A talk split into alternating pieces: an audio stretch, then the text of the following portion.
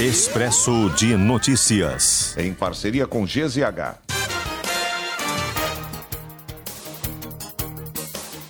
Passagem de ônibus em Porto Alegre não terá aumento em 2024 e preço permanecerá em R$ 4,80. Anúncio foi feito pela Prefeitura da capital, que revelou ter repassado 137 milhões de reais como subsídio às empresas de transporte coletivo no ano passado. Para esse ano, a projeção de repasse é um pouco menor, 132 milhões de reais. Censo escolar aponta que quase 9 milhões de brasileiros entre 18 e 29 anos não concluíram a escola. Ensino médio é o campeão de evasão. Dados são referentes a 2023 e foram divulgados ontem pelo Ministério da Educação.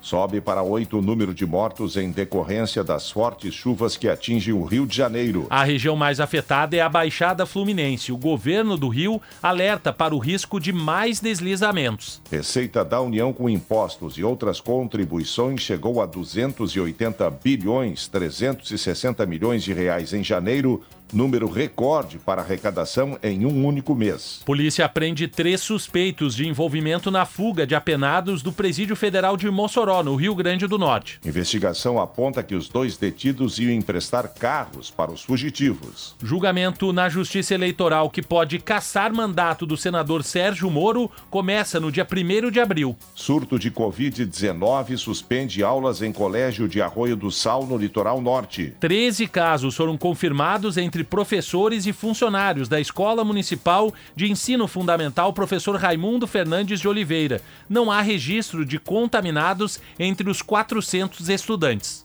Ponte da BR-116 entre São Marcos e Campestre da Serra será liberada hoje. Desfiles do Carnaval de Porto Alegre começam hoje e seguem amanhã no Complexo Cultural do Porto Seco. Brigadianos envolvidos na prisão de motoboy em Porto Alegre prestam depoimento na sindicância da Brigada Militar e reafirmam que não houve racismo na abordagem de Everton Henrique da Silva, de 40 anos. A investigação foi aberta após a divulgação de fotos e vídeos mostrando o motoboy negro sendo algemado e conduzido pela Brigada Militar após ter sido esfaqueado por um idoso branco. O homem morre, parceiro fica ferido em confronto com a Brigada Militar na zona sul de Porto Alegre. Suspeitos estavam em um Fox roubado, tentaram fugir, mas foram alcançados na Avenida Edgar Pires de Castro quando reagiram à abordagem policial a tiros. Quinto brasileiro é morto na Ucrânia na guerra com a Rússia. Maxwell Gomes Ribeiro, conhecido como Max Panavo, ex-policial militar paulista,